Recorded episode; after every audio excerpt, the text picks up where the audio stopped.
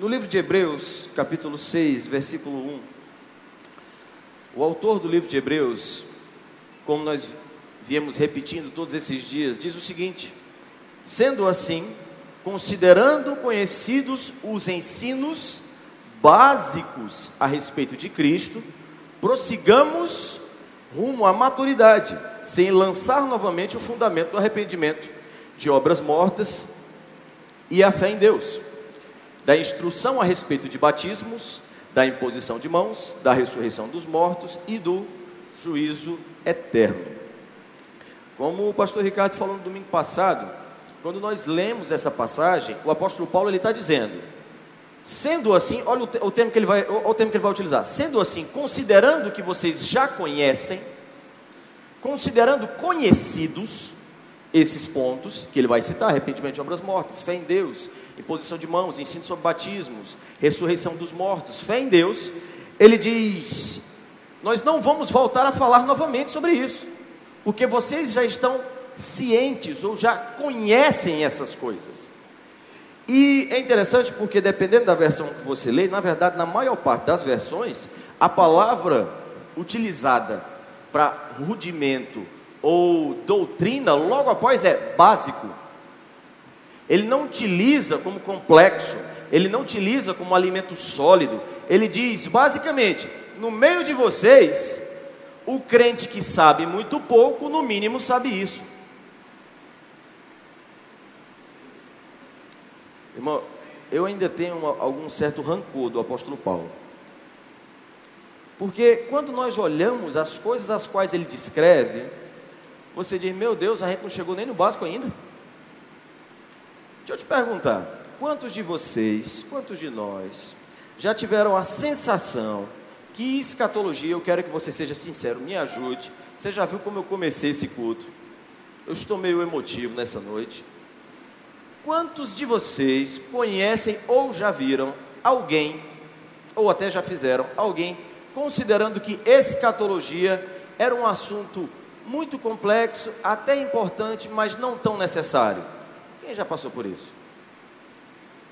Eu já ouvi algumas pessoas dizendo: não, escatologia é uma coisa que não muda bem assim a vida do crente em tudo. O crente precisa saber quem é Jesus, o que ele é. Mas escatologia, o estudo a respeito do fim dos tempos, não é uma coisa assim que a gente precisa se aprofundar, conhecer. E eu acredito que esse seja o motivo porque a gente faz tantas coisas como a gente faz. Porque o entendimento que a igreja primitiva tinha, como o pastor Ricardo falou, era que toda, todo o seu trabalho e serviço ao Senhor era feito visando, visando, presta atenção, a bendita esperança. A bendita esperança era basicamente a ressurreição do corpo mortal e a transformação de um corpo mortal em incorruptível. A expectativa de toda a igreja primitiva, e era por isso que eles se lançavam como mártires, era que se Jesus Cristo ressuscitou, logo eu também ressuscitarei. Então toda a expectativa do Novo Testamento se baseia nisso. Se isso não for o nosso principal motivo e a nossa principal expectativa, nós, nós estaremos servindo ou tentando ser cristão, cristãos de uma maneira comprometida, porque o nosso propósito está diferente do original. E a respeito da ressurreição dos mortos, e o último ponto que ele fala é do juízo eterno. Ah, só trazendo um pouco da retrospectiva do que o pastor Ricardo falou, nós temos na palavra de Deus citados uma série de ressurreições. Eu vou citar só na ordem cronológica aqui. A primeira ressurreição é Cristo, as primícias. Ele foi o primogênito dentre os mortos. No Velho Testamento teve ressurreição. No ministério de Jesus terreno houveram ressurreições, mas a Bíblia chama Jesus de o primogênito dentre os mortos. É porque todos esses indivíduos que ressuscitaram, tanto no Velho Testamento quanto no ministério de Jesus, depois morreram. Não era uma ressurreição eterna, era um estado de um, um, um, milagre operado no corpo físico deles. E logo após isso, eles continuaram sua vida normalmente e vieram a falecer. Jesus é o primogênito dentre os mortos, que veio dos mortos, só que ele ressuscita como corpo glorificado. Oh, glória a Deus! Ele ressuscita como o Rei dos Reis. Ele morre basicamente como um ladrão, mas ele ressuscita como o Senhor dos Senhores. E ele foi o primeiro dentre nós que ressuscitou. A palavra de Deus diz que a próxima ressurreição que ocorrerá é os mortos em Cristo, todos aqueles que morreram em Jesus, os nascidos de novo, e os crentes que estarão vivos no arrebatamento. Ok? A terceira são as duas testemunhas do livro de Apocalipse. Eu não vou me deter em que elas são muito especificamente. Ouça a mensagem, você vai ser mais esclarecido. O quarto é os mártires da grande tribulação, os sete anos onde o anticristo dominou sobre a terra, muitos irão se converter, outros irão voltar para o Senhor, judeus vão se converter no processo, mas o, o, o anticristo ele vai ter total liberdade na terra para assassinar e perseguir os cristãos. E muitos, muitos, muitos não irão sobreviver. Então, o que nós aprendemos com isso é que esses mártires da grande tribulação e os justos da velha aliança, Abraão, Isaac, Jacó e aquele bando de gente que se converteu ou voltou para Jesus, no período dos sete anos, e os crentes que morreram, os mártires dos sete anos de tribulação, e todos os justos da velha aliança irão ressuscitar nos seus corpos mortais. Só que agora esses corpos físicos, mortais não, físicos, serão revestidos de incorruptibilidade. Assim como nós que fomos arrebatados receberemos um novo corpo, esse povo da velha aliança e os mártires da grande tribulação também receberão um novo corpo. Terão seu corpo glorificado. E esse povo, assim como nós, terá um físico e, e, e, e habilidades semelhantes ao que o corpo de Jesus tinha. Assim como ele era, hoje nós somos. Assim como ele é, um dia nós seremos. Amém? E nós temos uma quinta e última ressurreição. A palavra de Deus fala no livro de Daniel que haveriam dois tipos de ressurreição: uma ressurreição para a vida e uma ressurreição para o horror ou vergonha eterna, a saber, a segunda ressurreição. Então, da primeira ressurreição de Cristo até os mártires, ok, todo esse povo vai se enquadrar naquilo que nós vamos chamar de primeira ressurreição ressurreição para a vida. Tirando esse povo, nós só temos um segundo tipo ressurreição para a morte. Ok? Então, dito isto, feito a retrospectiva, foi bem cansativo, foi bem rápido, mas eu espero que você tenha entendido. Agora nós vamos entrar em juízo eterno. Faz um sorriso e dá um glória a Deus aí para mim.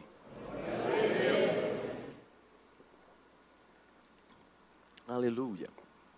Primeira coisa, irmãos, que eu quero tratar com você, deixa eu te perguntar: quando Jesus Cristo perdoa os nossos pecados, esses pecados estão valendo? Eles estão ainda em xeque? Deus ainda olha para nós vendo esses pecados? Não. A Bíblia diz no livro de Hebreus que ele diz: Dos seus pecados não me permitirei lembrar. Só que quando nós lemos, e agora eu quero que você abra comigo, por favor, no livro de Hebreus, capítulo 9, versículo 27. Aleluia.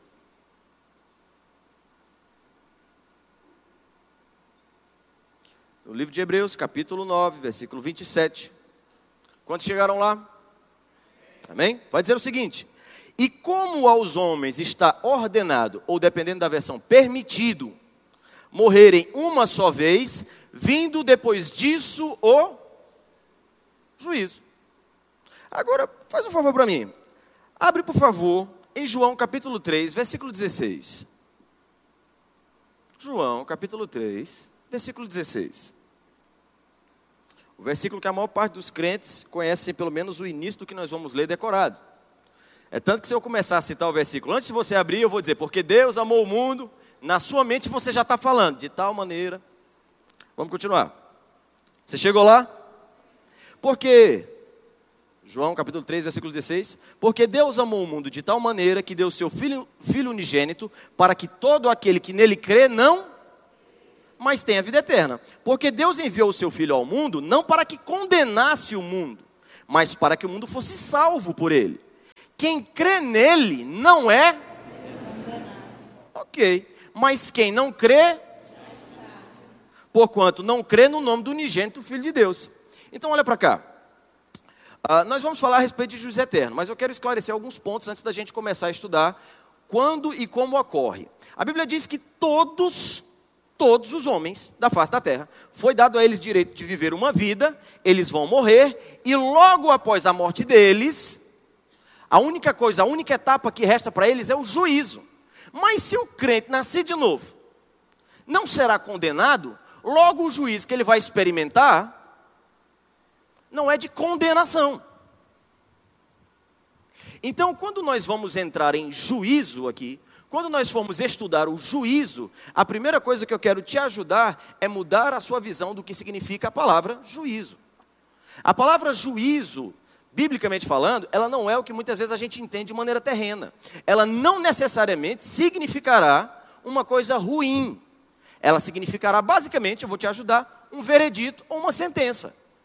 Então, se um crente nascer de novo for ser julgado pelo Senhor, ele vai ser tratado como inocente. Porque o crente nascido de novo não é condenado. Então, quando nós formos falar a respeito de juiz eterno, irmão, para os crentes que vivem uma vida digna diante de Deus, não há motivo para temer esse assunto. Não há motivo para nós olharmos para ele ou evitá-lo. Na verdade, isso é básico, a gente tem que entender. Quantos crentes querem passar do básico aqui? Amém. Fico feliz por você. Eu também. Então vamos lá. Então, como a palavra de Deus falou, todos os homens passarão por um juízo, todos os homens. Mas nitidamente a palavra de Deus possui vários indivíduos que são chamados de nomenclaturas diferentes. Nós temos a igreja. Quantos são igreja aqui? Quem é a igreja? São gentios que aceitaram Jesus e se tornaram filhos. Nós temos gentios que não são igreja, indivíduos que a palavra de Deus os chamará de ímpios, ok? E nós temos os judeus.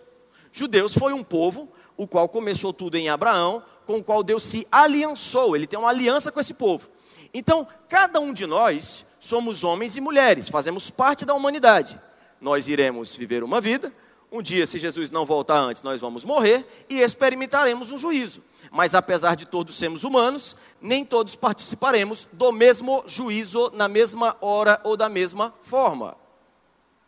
Ficou claro isso? Porque o que é que acontece? Quando nós começarmos a estudar, nós vamos ser apresentados a momentos diferentes. E se você achar que juízo e o julgamento de Deus é tudo uma coisa só, você vai ficar se sentindo muito leve, enquanto deveria ficar temeroso, ou você vai ficar muito temeroso quando deveria estar se sentindo leve. Porque nem todo juízo ou julgamento que está acontecendo é para você. Possa ser que sim, possa ser que não. Então vamos entender onde nós nos inserimos, onde os judeus se inserem, onde os gentios se inserem. Vamos estudar. Amém? Uh, abre comigo, por favor, em Hebreus capítulo 1, versículo 8. É interessante porque quando nós estudamos a palavra juízo, juízo não é uma coisa, irmãos, que crentes legalistas ou que gostam de brigar com os outros e dizer que o outro anda em pecado, fala. Não, juízo está em Gênesis. De Gênesis a Apocalipse, a palavra juízo aparece. A palavra de Deus chama Deus de o justo juiz. Quão maravilhosos, inescrutáveis são os teus juízos. Então a palavra juízo, ela está destilada em toda a palavra de Deus, desde o Velho Testamento até o Novo. Ok? Amém, amém? Então em Hebreus capítulo 1, a partir do versículo 8, vai dizer o seguinte: Mas do Filho diz, ok? Nós vamos falar do Filho de Deus, Jesus. Ó oh Deus, o teu trono subsiste pelos séculos dos séculos. Cetro de equidade é o cetro do teu reino. Amaste a justiça, presta atenção, odiaste a iniquidade e por isso Deus, o teu Deus, te ungiu com óleo de alegria, mais do que a teus companheiros. Então olha para cá. A palavra de Deus está dizendo, e nós poderíamos até voltar um pouco antes. Jesus, ele era a palavra, ele era o verbo, ele era Deus, mas ele se fez homem, ele se fez carne. Quando ele se fez homem e ele se fez carne, ele passou a estar sujeito a leis e regras que o homem passa.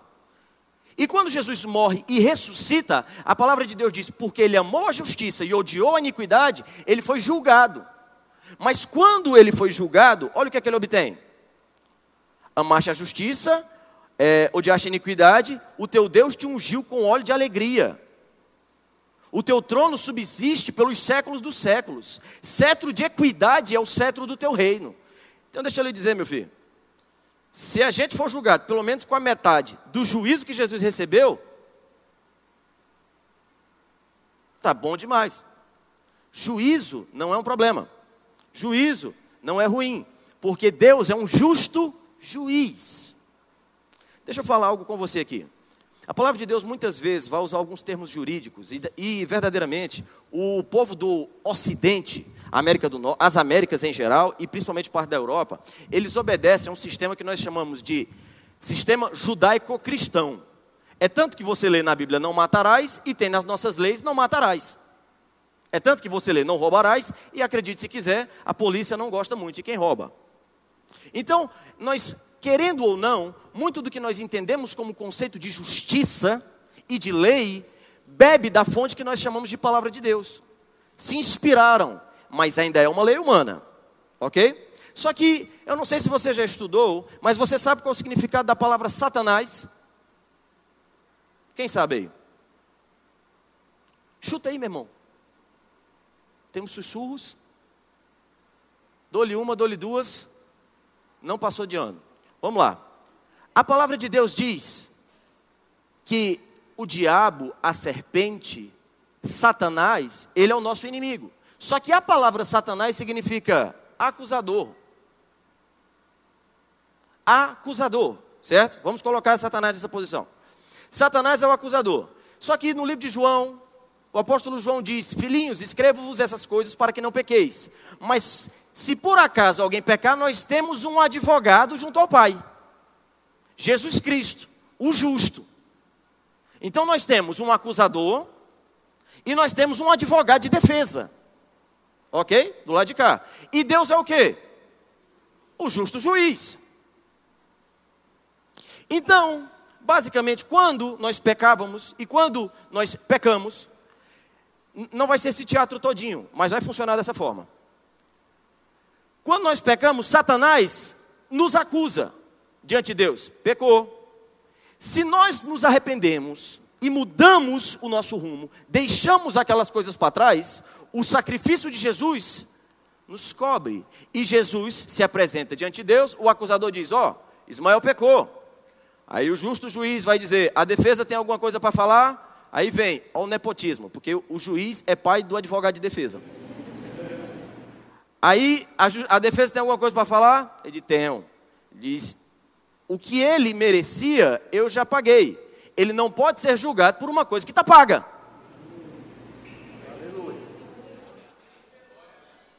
Então o justo juiz olha para o advogado de acusação e basicamente diz: esse julgamento não faz sentido, é nulo, inocente não é somente pelos nossos méritos, não é por causa deles, é por causa de Jesus, é graças a Ele, ok? Então, existe um princípio na lei humana que eu adoro, conversando com um amigo meu chamado Max Farias, ele é advogado, que se chama bis in idem. É um princípio jurídico, essa palavra é latim, ela é usada no direito penal e processual penal, estabelece que ninguém pode ser julgado duas vezes pelo mesmo crime. Deixa eu te falar. Se na justiça humana um indivíduo não pode ser julgado duas vezes pelo mesmo crime, quanto mais diante do justo juiz que diz dos seus pecados não me lembrarei. Então, juízo não é uma coisa para crente temer. Crente não. Crente que observa como anda, crente que se arrepende do que faz, crente que vive sua vida de santificação, esse não tem medo não.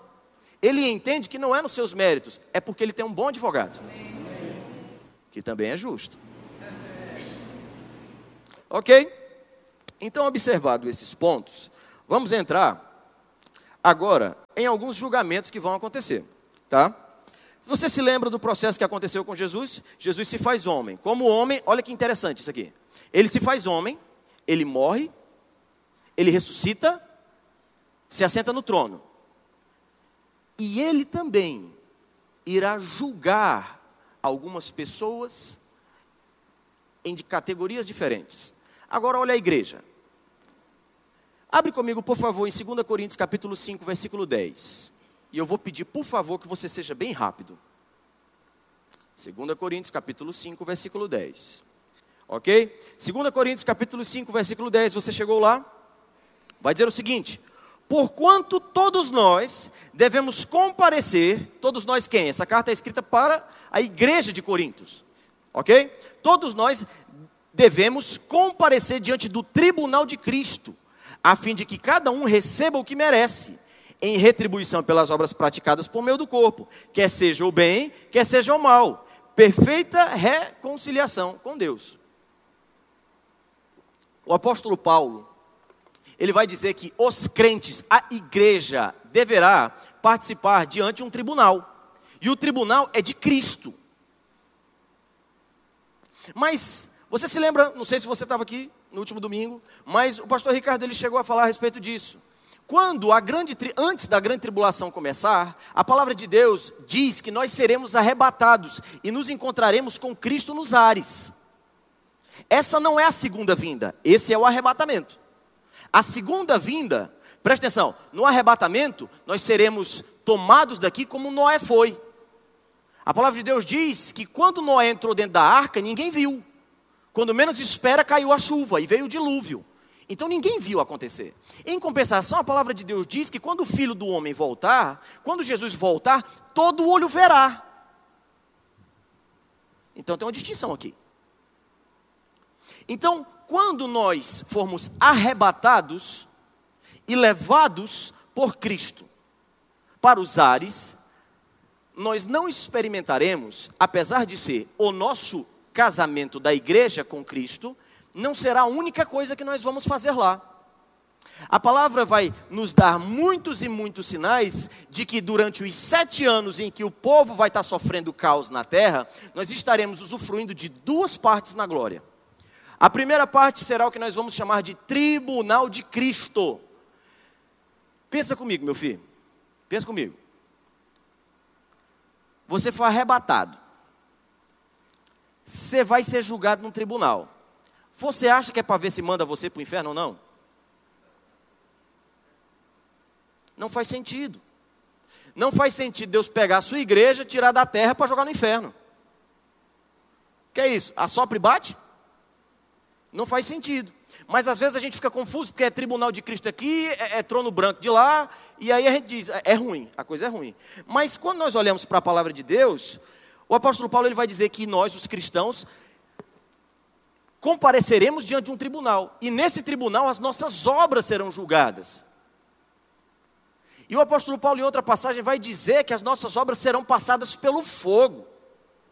Muitos de nós, salvos, estaremos lá, mas vai sobrar quase nada de obra, porque quando passar pelo fogo, vai descobrir que muito daquilo que nós fizemos em nossas intenções para o Senhor e na nossa vida cristã, não fizemos com o coração alinhado. Então, quando for passado pelo fogo as nossas obras, Deus vai descobrir, ou vai nos revelar, na verdade, porque Ele é onisciente, o que de fato era com um coração desejoso em servi-lo, ou era para aparecer. O que de fato eu vivi para a glória dele, ou o que eu vivi para a minha mas não é uma questão se eu subo ou se eu desço. Aqueles que comparecem diante do tribunal de Cristo são de Cristo.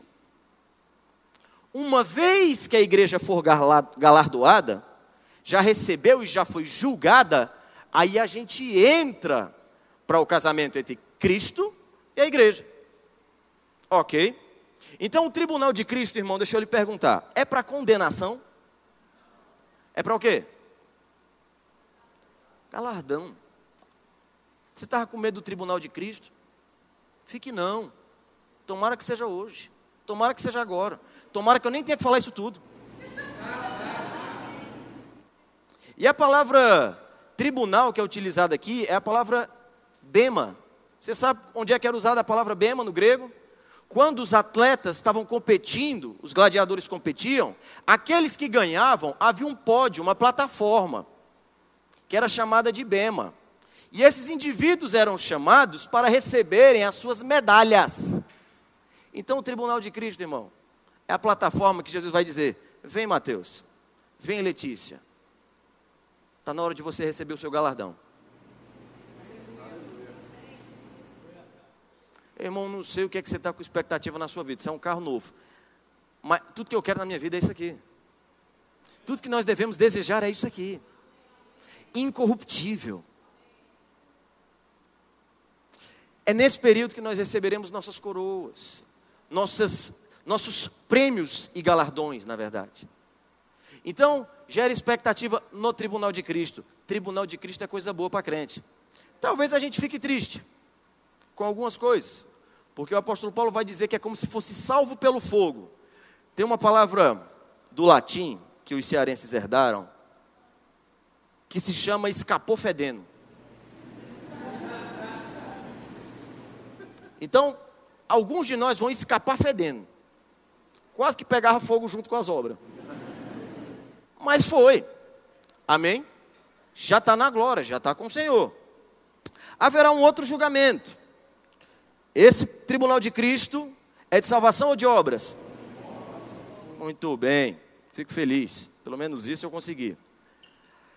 Então, quando nós continuamos estudando a palavra de Deus, nós fomos apresentados que Jesus foi julgado, foi o primeiro julgamento. O segundo julgamento será o da igreja. Não é um julgamento de salvação, mas de obras. Agora, abre comigo, por favor, em Apocalipse capítulo 20, versículo 4.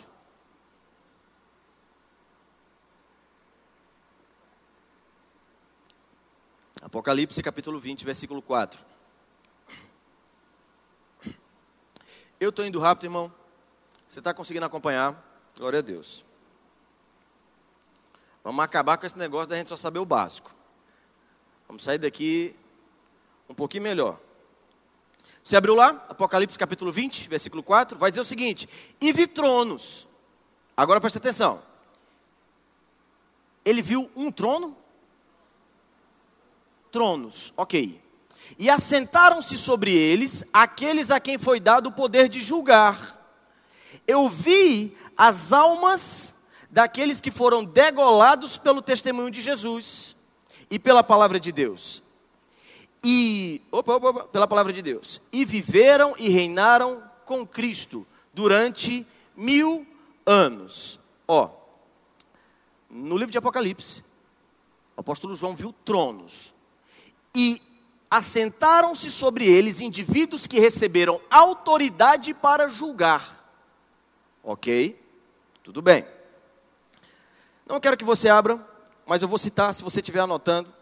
Mateus capítulo 19, versículo 28, vai dizer o seguinte: Jesus lhes respondeu: Com toda certeza vos afirmo, vos afirmo, os que me seguistes, quando ocorrer a regeneração de todas as coisas e o Filho do homem se assentar no trono da sua glória, também vos sentareis em doze tronos para julgar as doze tribos de Israel. Haviam tronos em que o livro de Apocalipse se refere, mas o livro de Mateus vai citar no mínimo 12, com uma finalidade.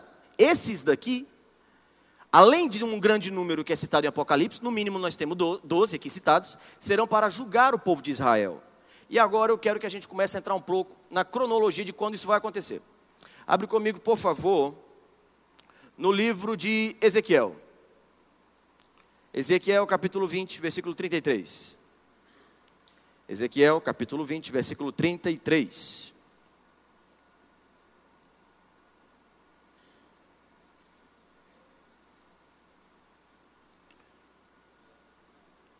O julgamento que irá ocorrer agora, você se lembra do que a gente acabou de ler?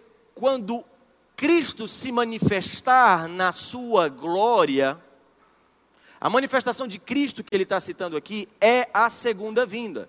Então, esses tronos a que ele se refere, todos esses indivíduos que irão se sentar nesses tronos, se referem à segunda vinda, onde já se passaram os sete anos de tribulação. Ok? Amém? Ok. Ezequiel capítulo 20, versículo 33 vai dizer o seguinte: Vivo eu, diz o Senhor Deus, que com mão forte, com braço estendido e com indignação derramada, hei de reinar sobre vós Olha só, é o próprio Deus dizendo que vai reinar no meio do povo. E vos tirarei dentre os povos, e vos congregarei das terras nas quais andais espalhados, com mão forte e com braço estendido, e com indignação derramada. e vos levarei ao deserto dos povos, e ali face a face entrarei em juízo convosco. Como entrei em juízo com vossos pais no deserto da terra do Egito, assim entrarei em juízo com vocês, diz o Senhor teu Deus. Também vos fareis passar debaixo da vara, e, vo, e vos farei entrar no vínculo da aliança, e separarei dentre vós os rebeldes e os que, e os que, e os que transgrediram contra mim. Da terra das suas peregrinações os tirarei. Olha para mim aqui rapidinho. Uh, quando nós lemos essa passagem, basicamente o profeta está falando em um período em que o povo de Israel seria julgado. E nesse período ele estaria reinando no meio deles. Ele já estaria sendo estabelecido como rei no meio deles. E ele diz que nesse período ele faria uma separação entre os rebeldes e os justos. Assim como ele fez com o povo, com os pais deles antigamente. Você se lembra quando 12 espias sobem na terra? Para espiar a terra. E quando os doze espias descem, somente dois vão entrar na terra, porque os outros dez foram, foram incrédulos. E basicamente todo aquele povo que não creu morreu. Ele diz: da mesma forma que eu separei naquela época, quem entrava e quem não entrava, haverá uma época em que eu serei rei do povo, serei rei na terra, e eu vou separar um lado do outro. Eu vou separar quem vai para a direita e quem vai para a esquerda. Então, nesse momento, o julgamento que irá acontecer é o julgamento dos judeus. Só que você se lembra o que é que Jesus falou para os discípulos? Vocês irão julgar as tribos de Israel. Jesus morre, Jesus é homem, morre, ressuscita, julga. Os discípulos morrem, ressuscitam, julgam. Existe um processo, irmãos, não ocupando a função de Jesus, mas que se assemelha ao que Jesus passou. Jesus morre, ressuscita, é julgado, recebe um corpo incorruptível. Os discípulos da mesma forma. Quando se encerraram os sete anos e os judeus da antiga aliança receberem o seu corpo incorruptível, todos aqueles que são judeus, que deveriam ser o povo de Deus, serão julgados e não é só porque é judeu que vai entrar para o milênio. Não é só porque é judeu que vai reinar com Cristo. Os judeus serão julgados. Então, esse julgamento, irmãos, ao qual a palavra de Deus se refere, não nos envolve. Não tem nada a ver comigo e com você. Se você muitas vezes for ler o livro de Mateus, especificamente o capítulo 25, o livro de Mateus inteiro foi escrito com a finalidade de, principalmente em suas parábolas, de revelar aquilo que aconteceria aos judeus. Então, muitas das parábolas as quais nós lemos no livro de Mateus, nós podemos tomar como exemplo para a nossa vida. Mas era para o judeu. Então, no livro de Mateus, capítulo 25, Jesus diz que quando ele vier na sua glória, ele vai separar os bodes das ovelhas. E agora preste atenção. Nesse julgamento a coisa vai mudar. Porque ele vai dizer: se no tribunal de Cristo está todo mundo salvo, aqui a coisa é diferente. Porque quando ele fizer separação entre bode e ovelha, ele vai dizer: apartai-vos de mim, para aqueles que são considerados bodes, e eles serão lançados no inferno. Então aqui é julgamento eterno, é juízo, é decreto, é veredito, mas para a morte. E é eterno.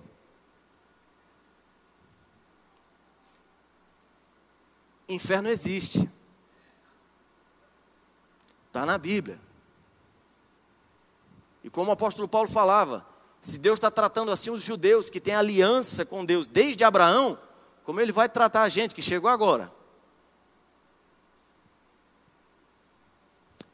Então, irmãos, haverá um período, e nesse momento, quando Jesus se manifestar e todo olho o ver, que ele vai julgar todos os que estão vivos sobre a terra, inclusive os judeus. E ele vai colocar ovelhas de um lado, bodes do outro. As ovelhas entram para o milênio. Os bodes são lançados aonde, irmão? Você se lembra daquela bela frase que principalmente os crentes de mais de 10 anos, 15 anos, já ouviram? Lá haverá fogo Pois é, Está na Bíblia ainda. Deixa eu lhe falar. Quando um juiz, irmão, julga, ele não é bom, ele não precisa nem ser bom nem mal, ele precisa ser justo. A palavra de Deus e as leis da palavra de Deus são universais. E elas são um decreto. Se nós a quebrarmos, o juiz não tem outra opção a não ser ser justo.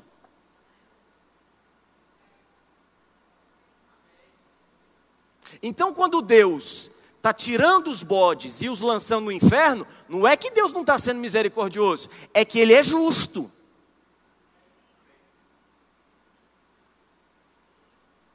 Ah, não, Ismael, e a gente que também pecou? Você esqueceu da cruz? Deus é tão justo que alguém teve que pagar o preço no nosso lugar. Ele não deu um jeitinho da gente entrar no céu de qualquer forma. Porque ele é um justo juiz. E aquele que não tiver o nome encontrado no livro da vida não entra. Simplesmente não entra. Então, irmãos, esse é o terceiro julgamento. Primeiro, Jesus Cristo. O segundo, tribunal de Cristo. O terceiro, a separação dos judeus e dos gentios. O julgamento dos judeus e dos gentios. Onde haverá separação de quem são bodes e de quem são ovelhas. E quando isso tudo acontecer, eu quero que você se lembre do que o pastor Ricardo pregou no último domingo. Depois dos sete anos, o que é que vem? Lembra aí? Vem o milênio, não é? E você se lembra o que é, que é feito com Satanás? Ele é lançado no inferno? Ele é preso, não é? Ok. A Bíblia diz que o anticristo e a besta, presta atenção, já estavam no lago de fogo. Porque a Bíblia diz que quando eles são mortos, eles são lançados nulo para o lugar onde que foi criado para o diabo e seus anjos. Mas a Bíblia diz que esses dois já estavam lá já haviam sido lançados lá. Não acredite que o diabo vai inaugurar o lago de fogo. Ele não vai. Ele fica preso. E quando é no fim de tudo, do milênio, nós já reinamos, os judeus já foram julgados, nós já fomos julgados, os gentios já foram julgados, já julgou todo mundo. O último julgamento não será, irmãos, para ver quem sobe ou quem desce. A palavra de Deus diz que o juízo final se manifestará, e o apóstolo João ele descreve: vi um grande trono branco. Onde está o trono? E você achando que era Jesus no começo. Que já era logo quando a gente se encontrasse com Cristo nos ares. Não, o trono branco vem agora. Vi um grande trono branco Todas as nações da terra estavam diante dele. O mar deu seus mortos, a terra deu seus mortos. Porque você se lembra que Satanás, não sei como, e, que, e com qual, de que forma ele fez uma proposta tão boa, que até pessoas que estavam vivendo no milênio, milênio o qual nós que somos nascidos de novo, somos nação santa, propriedade exclusiva de Deus, Jesus é rei dos reis. Nós estaremos reinando nesse período. Jesus será o rei durante o milênio. Mas esse povo encontrou algum motivo na proposta do diabo, ao ponto de ser convencido por ele. E a palavra de Deus diz que ele, o diabo, quando for solto no final do milênio, vai conseguir arregimentar ou atrair multidões. Olha para cá. E esse povo que escolheu Satanás será julgado. Mas pensa comigo. Julgado para quê? Se ele escolheu o diabo.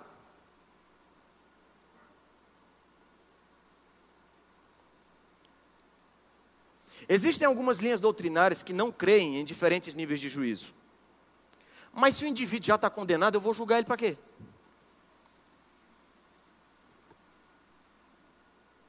Se o indivíduo já está com destino traçado, para que, que eu vou julgar? A não ser que, observa agora, presta atenção. Eu estava vivo, Se Jesus não voltou, eu morri. Eu Jesus finalmente voltou, eu recebi um novo corpo, eu fui julgado, eu recebi galardão e cheguei naquilo que nós chamamos de estado eterno. Certo? Numa posição imutável agora. Presta atenção. Inverte agora. Eu não sou um crente. Eu rejeitei ao Senhor. Eu não quis. Eu estava vivo, eu morri. O meu destino, assim como aquele que morreu em Cristo, já está traçado, aquele que morreu sem Cristo também está. Ok? Não importa o quanto você gostava, não importa o quanto parecia crente, parecer nunca será. Ou é crente ou não é. Ou tem Cristo e Deus habitando lá de dentro, como um selo da promessa, ou não tem. Não tem meio termo nessa história. Então, esse indivíduo que não tem a Deus no coração, ímpio, filho da iniquidade, filho do diabo, o filho de Deus vai para onde Deus está. E o filho do diabo vai para onde? Ele vai herdar o destino do pai. O filho de Deus herda o destino do pai. Jesus disse que os atrairei para mim e vocês estarão para sempre comigo. O diabo fez a proposta. Porque o inferno foi criado para Satanás e seus anjos, mas a palavra de Deus diz que o Hades, a região dos mortos, vai ser lançado dentro do mesmo lago de fogo onde Satanás estava. Agora, se o destino desse povo já está traçado, em comparação com o que o justo passa, o que é que está faltando? O justo recebe galardão, segundo suas obras. E o incrédulo recebe o quê? Condenação, segundo suas obras. Se você achava ruim, irmãos, e, e pesado alguém para o inferno, agora pense comigo. Vai ter níveis diferentes.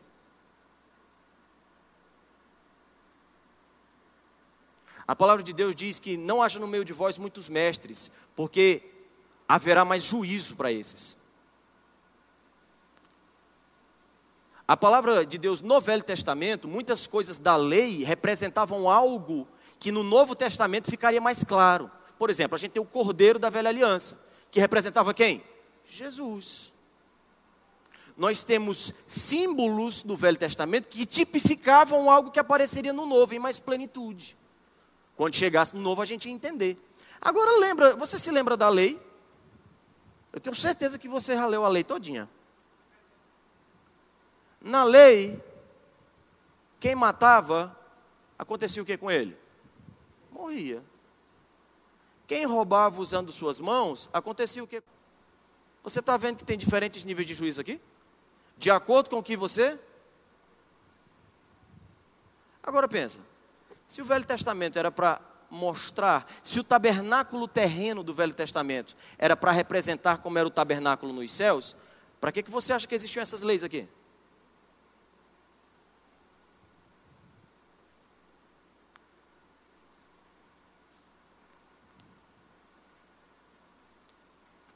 O ímpio será julgado, irmão. E haverá diferentes níveis de juízo. Ai de ti, Corazim, Corazim, né? Porque se em Tiro e Sidom fossem operados os sinais que foi operado aqui, eu te digo que eles teriam se arrependido. Mas no caso, haverá mais rigor para Corazim. Como é que vai ter mais rigor? De uma cidade para outra, se não tem diferença de juízo. Para que, que Deus vai julgar um povo que já está com o destino traçado? Me diga. É a mesma coisa de eu lhe perguntar: para que Deus vai julgar um povo que já está salvo? E ele não vai julgar?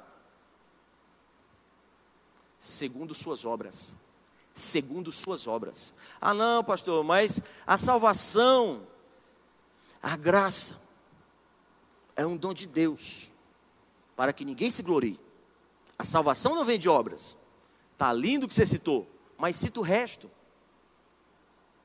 nós fomos salvos para as boas obras, criados em Cristo Jesus para as boas obras. A palavra de Deus fala a respeito de homens que provaram dos dons celestiais, do, do, do, dos poderes dos séculos vindouros. Presta atenção, dos poderes dos séculos vindouros. Houve uma manifestação divina tão grande na vida desse indivíduo. Ele provou de poderes dos séculos vindouros. Mas o indivíduo chegou no nível de desprezo pela graça, apesar de que uma vez foi salvo. Ele entrou no nível de desprezo pelo sacrifício de Jesus tão grande, pecando de uma maneira tão deliberada, que mesmo sendo salvo, provando dos dons dos séculos vindouros, ele decaiu da graça. Eu não estou falando, irmão, de você pecar uma vez na vida, não. Já viu o crente pecando? Ele mal terminou de pecar, já está querendo chorar. De novo. Choro não é arrependimento. Arrependimento te indigna com você mesmo e você diz: Eu não aceito fazer isso de novo. Agora tem gente chorando por remorso. Ai meu Deus, estou tão triste, já devia ser melhor. Fazer o quê, né? Sou humano, só sei errar. Aí eu te falo. Imagina agora o justo juiz. Aí você vai argumentar isso para ele na hora. Não, Senhor, te juro. Do coração, pai. É porque eu não conseguia. Não deu. Você sabe como é que é, né? Estava complicado. É porque Jesus, na época dele, o povo se vestia, as roupas eram muito grandes. A pessoa não era tentada no que via, né? Diferente de hoje, né? As mulheres vestem umas roupas tão curtas, Jesus, é forte. Aí você entra dentro da igreja, você quer adorar a Deus, mas a sua mão faz assim, e você olha e passou numa irmã. E aí é diferente, você tem que entender. Se não funciona com ele, não deve funcionar na sua mente. Não entre em condenação por pecados que ele já te perdoou.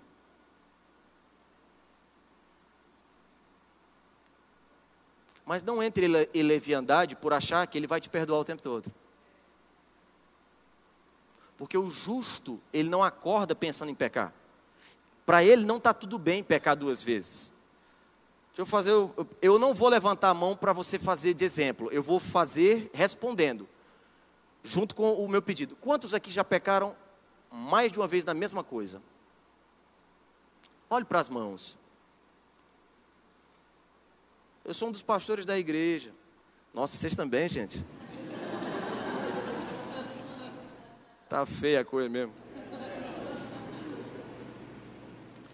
Sabe o que isso quer dizer, irmãos? É de glória em glória, é de degrau em degrau. Se submete ao Espírito Santo, deixa ele te moldando e ele vai te aperfeiçoar. Mas não aceita a tua condição. Não, nasci assim, cresci assim, vou morrer assim e você vai assim para o lugar.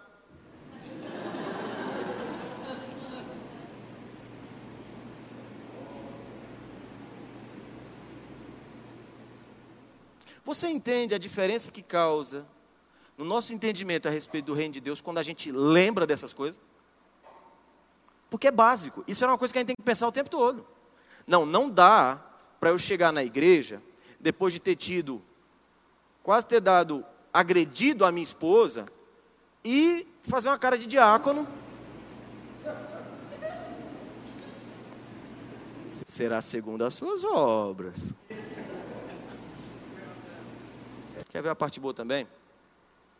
Ninguém está vendo. Ninguém viu. Ninguém viu você no trabalho sendo humilhado por causa do evangelho, você não contou para ninguém. Mas será segundo suas obras.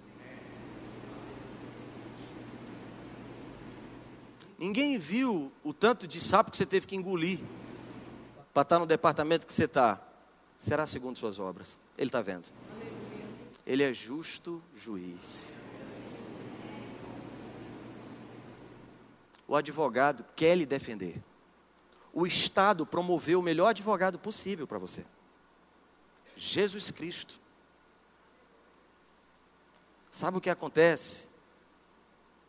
Se a defesa quiser dizer que quiser fazer assim, protesto. Aí eu acho que Jesus só levanta a mão e faz assim, ó, enfia o dedo no buraco que está na mão, tira do outro lado, porque as marcas de Cristo são a prova de que eu não sou perdoado de qualquer forma. Um preço foi pago. Se a justiça humana não julga uma mesma causa duas vezes, a justiça celestial não vai ser inferior. Tinha um outro termo. Eu acho que Deus julgou o meu tablet. Eu acho que ele compareceu diante do tribunal de Cristo e, e foi abatido. Uh, mas é interessante que tinha uma palavra do, do, do direito também. Cadê? Se tu lembrar na era, você me ajuda, viu? Mas era uma palavra do latim, eu não me lembro se ainda está dentro da mesma coisa mas que, por exemplo, um indivíduo que matou, ok? E cumpriu a pena, se ele matar de novo, o crime anterior não pode interferir no julgamento atual. Acertei? Muito bem. Estava com medo de olhar para algum advogado e ele fazer, não.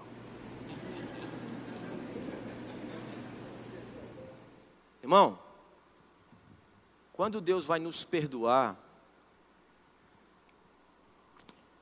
E nós já, apesar da gente às vezes já até ter feito. Mas se você se arrependeu de verdade lá atrás e está tentando melhorar, mudar, Deus não vai calcular, pecou duas vezes. É um novo julgamento. Ele não pode pegar o retroativo.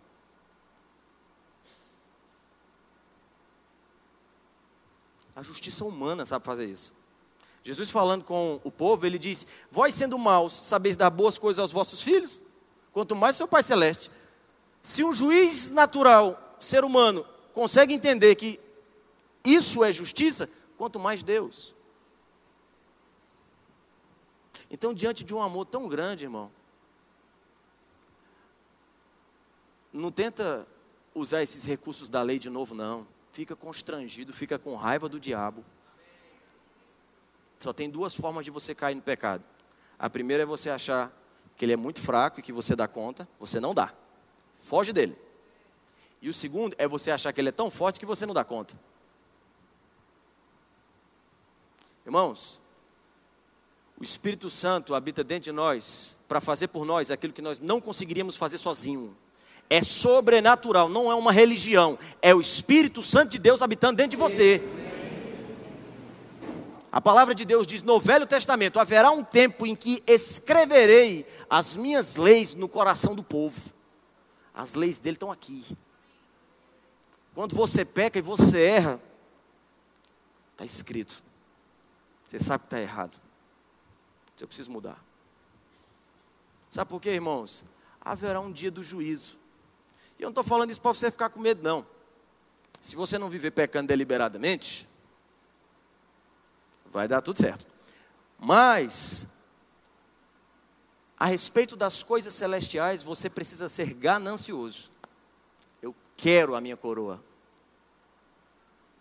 Jesus disse: Não ajunte tesouros na terra, onde a traça e a, e, o, e a ferrugem corrói. Ajunte no céu. O que é que ele estava dizendo? Pense nisso, raciocine isso, deseje fazer isso. Nós precisamos abrir a nossa conta celestial e ver se não está no vermelho. Não tenha medo do juízo. Tenha expectativa na ressurreição. Tenha expectativa de ser apresentado diante do tribunal de Cristo. Mas tenha um alerta dentro de você de duas coisas. Você será julgado. E aquele indivíduo que está do teu lado não estou falando dentro da igreja. Pode até ser, na verdade pode até ser. Que não é crente. Quem dera todos aqui fossem. Mas aquele indivíduo está sentado do teu lado, no teu trabalho, dentro do ônibus, um familiar teu. Foi forte essa pancada, hein? Um indivíduo que não é crente, irmão, lembre para onde ele vai. E ele ainda vai ser julgado.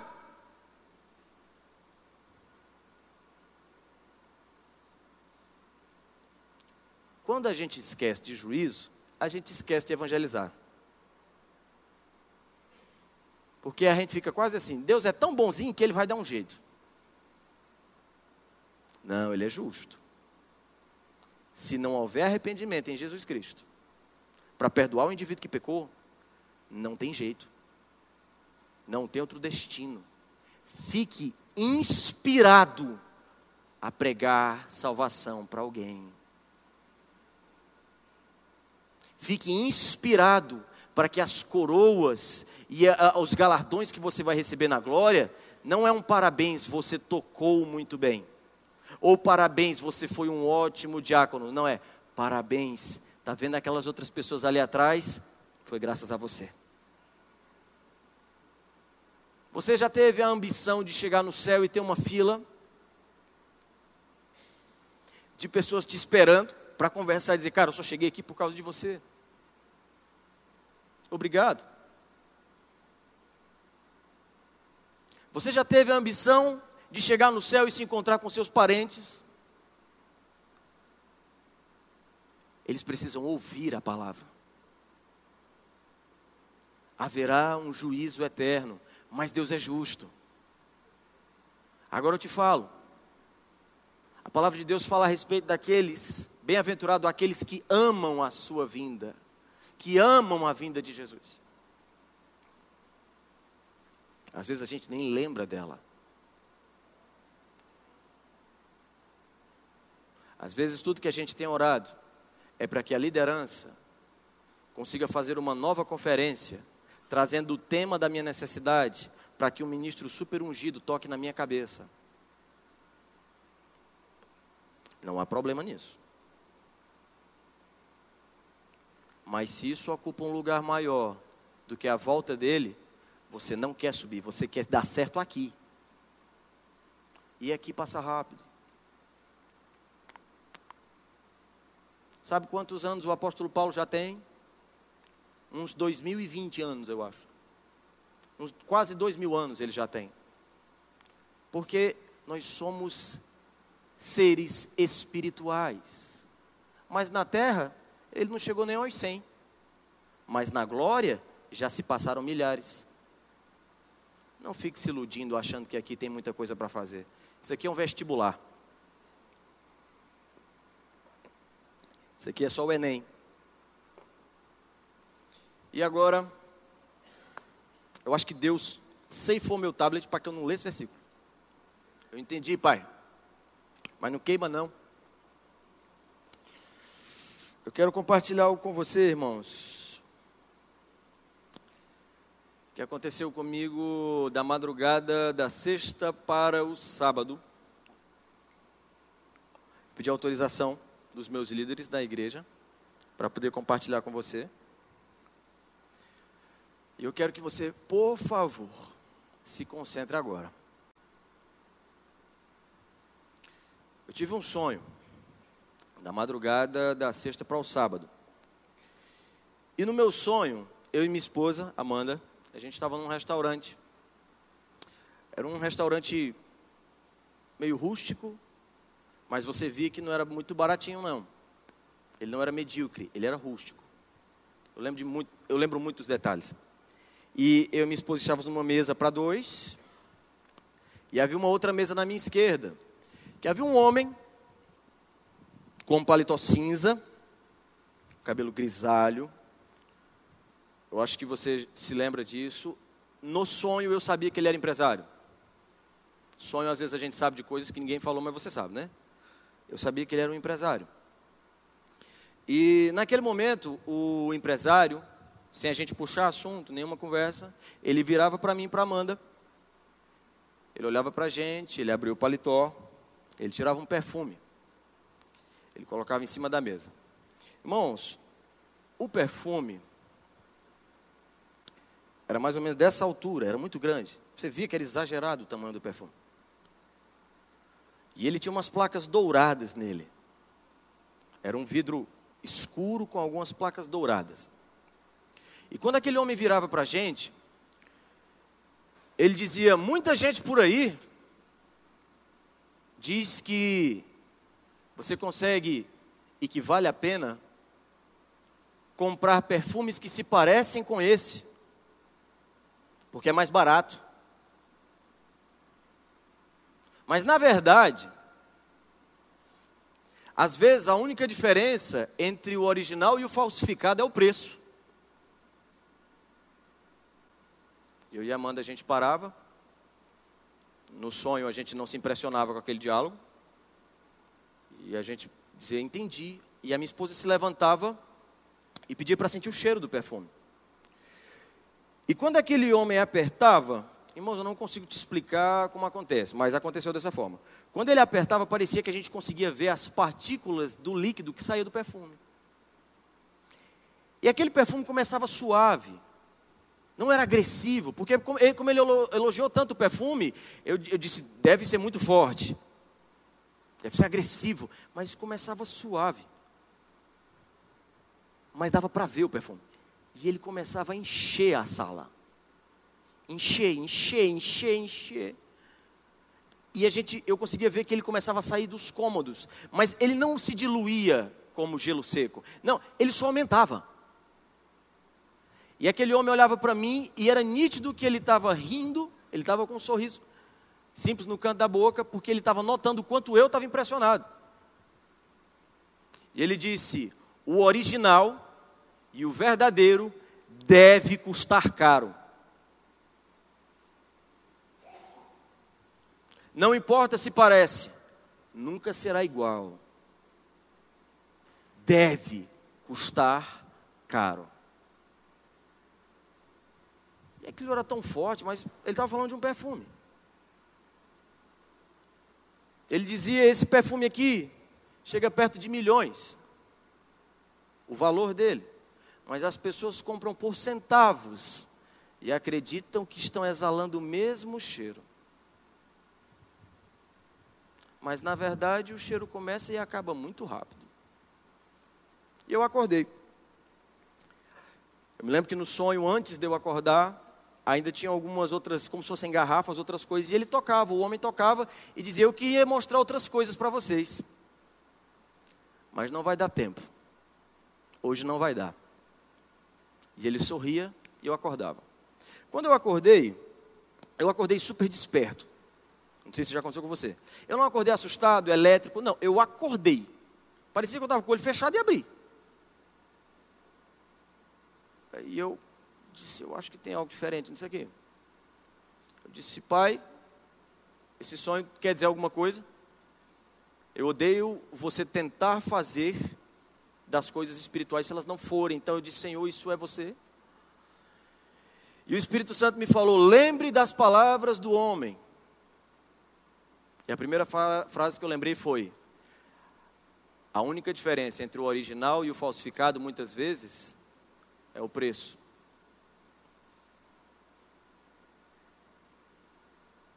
Parece, mas não é igual. Cheira parecido, mas não é a mesma coisa. Irmão, com muito temor no meu coração aqui agora. Quando Deus falou essas coisas, eu não associei a ninguém fora a mim mesmo. Eu não associei. O homem do sonho estava falando era comigo, não era com ninguém. E Deus abriu o leque e me falou a respeito de duas coisas. Ele me deu duas palavras. Uma era pessoal, que ele tratou tanta coisa. Mas a segunda, ele falou: agora eu vou falar a respeito da sua igreja. Eu não lembrava da igreja, eu não associei uma coisa com a outra. E quando ele falou, agora eu vou falar a respeito da sua igreja,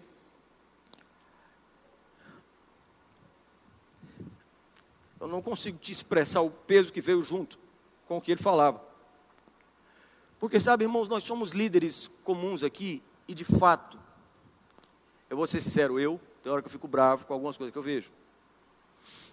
Bravo, com raiva. Mas quando o Espírito Santo começou a compartilhar o que significava o sonho, me veio uma dor,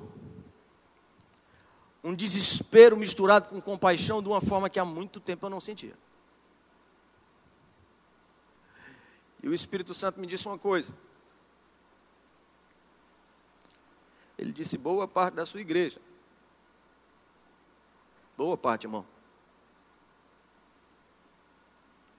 Acredita que cheira como crente, que é igual a crente. Ele fala como um, ele parece um, ele posta como um, mas ele não paga preço nenhum por aquilo. A vida, o preço que ele paga para obter aquela fragrância é falsificado. Parece, mas não é. Cheira como se fosse, mas não é. Sabe qual foi a segunda coisa que ele me falou? Eu falo isso para você com muito temor, irmão, porque a primeira parte falava a respeito a mim, então não estou me sentindo aqui melhor do que ninguém, ok? O segundo ponto é que o falsificado, ele ilude por pouco tempo. E o Espírito Santo me falou, é por isso que eles são inconstantes. É por isso que eles se afetam e qualquer pequena coisa, o cheiro já se foi, porque não é de verdade. Por isso que qualquer motivo é suficiente para parar de exalar. Por isso que às vezes eles estão correndo para um lado, às vezes estão correndo para o outro. Parece que é a obra, parece que ama, mas só parece.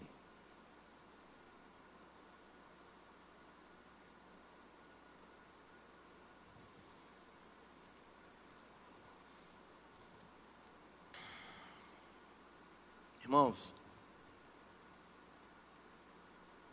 eu nunca tinha tido uma percepção tão clara do Espírito Santo sentindo dor até aquele dia. Eu já tive outros momentos de intercessão, mas parecia que eu estava sofrendo por alguém, não necessariamente pelo Espírito. Sempre eram intercessões como se fosse alguém sofrendo. Mas dessa vez,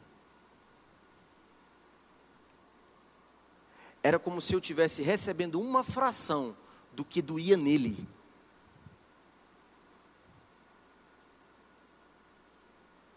Não entristeçais o Espírito Santo de Deus. Quem lembra disso? Ok. Está doendo nele.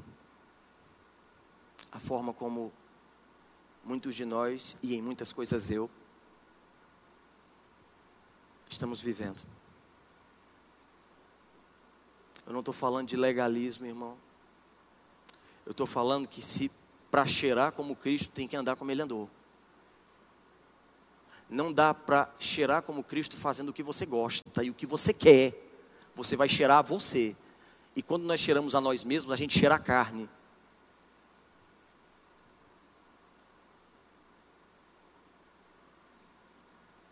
Se Deus simplesmente tivesse chegado para mim, irmãos, e falado para ser duro, para alguns que são membros dessa igreja, você sabe que eu não teria muito problema. Mas não é um sentimento de raiva que tem no meu coração, é de dor, como se ele tivesse triste, como se doesse nele a nossa vida sem preço. Só que houve uma terceira coisa. E essa eu acho que foi a mais desesperadora. Ele disse: Haverá um dia, Ismael, em que eu irei separar os bodes das ovelhas. E alguns deles vão estar lá, mas não do lado certo. A igreja, a igreja, muitas vezes,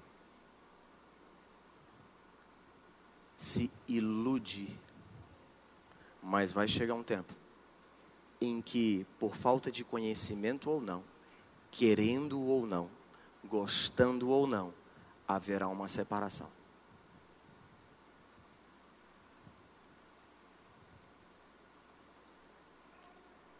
Sabe, irmão,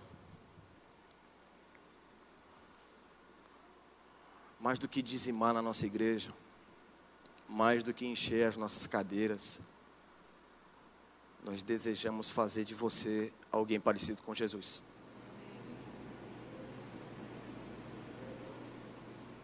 mais do que departamentos lotados, um som ajustado, luzes legais. Irmão, isso aí a gente não vai levar nada. Faz parte. Tem que ser feito com excelência. Mas é o seu caráter que Deus está julgando e avaliando. É o seu procedimento quando ninguém está vendo. E não vai adiantar. Me perdoe ser duro com você nessa hora. Não vai servir de nada o seu diploma do Rema. Quantas vezes você vem à igreja? Há quantos anos você é crente? Pode parecer, mas tudo que é real tem preço. Eu passei aproximadamente umas duas horas sem parar chorando. Chorando, chorando, chorando, chorando, chorando, doía, doía, doía, doía.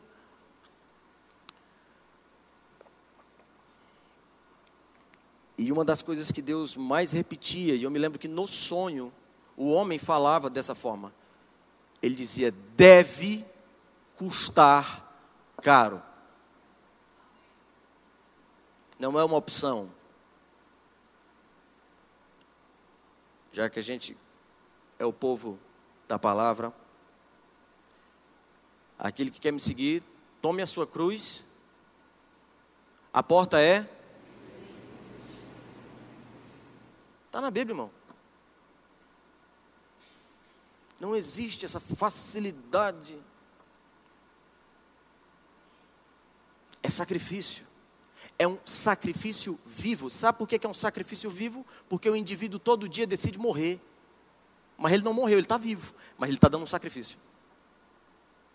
É um sacrifício vivo.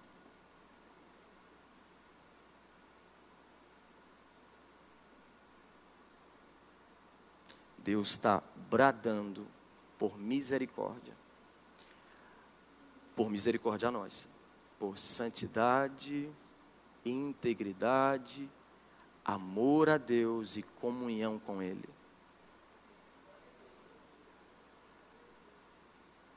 Comunhão. Chegar na igreja mais cedo, ficar de joelhos e orar porque ama.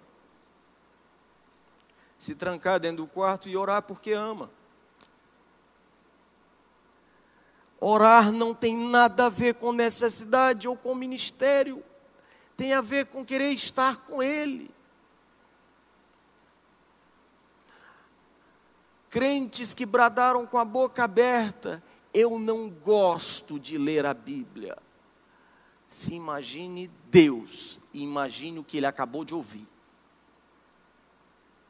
A palavra é Ele falando e você disse que não gosta.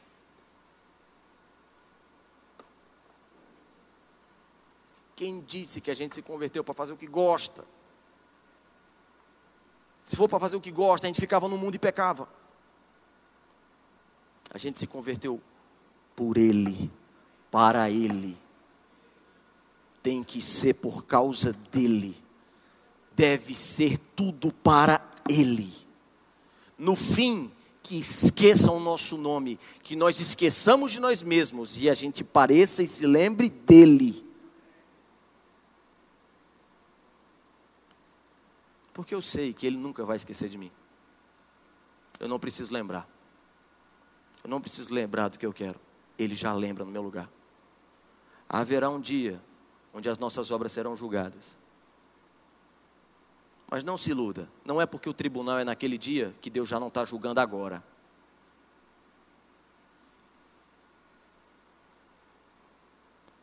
Irmãos, isso não é uma prova de raiva de Deus, é de amor. Ele não nos entregou aos nossos desejos e cobiças, Ele está nos chamando para perto. Ele está nos chamando para andarmos com Ele. Ele está nos chamando para sair do sistema que a gente acredita que cheira parecido. Você foi chamado para exalar o bom perfume de Cristo. E quando você viver essa vida, quando o perfume de Cristo é exalado, ele dura. Ele não vai embora por qualquer coisa. Ele não se esvai por qualquer motivo. Ele dura. Tem perfume que é tão forte que mancha a roupa. Eu declaro a tua santidade impregnando os lugares onde você entrar. Impregnando a tua família. Porque ele voltará. Ele voltará e não tardará. Bem-aventurados aqueles que amam a sua vinda. Amam a vinda dele. Não é gostam, desejam, que é amor. Hum. Eu vou repetir só isso para você. A primeira parte falava sobre mim. A segunda era para a igreja como não faz parte da direção que ele me deu, eu não vou entrar em detalhes. Mas todos nós precisamos arrumar a casa. Para que não sejamos pegos de surpresa. Você pode ficar de pé? Posso orar por você?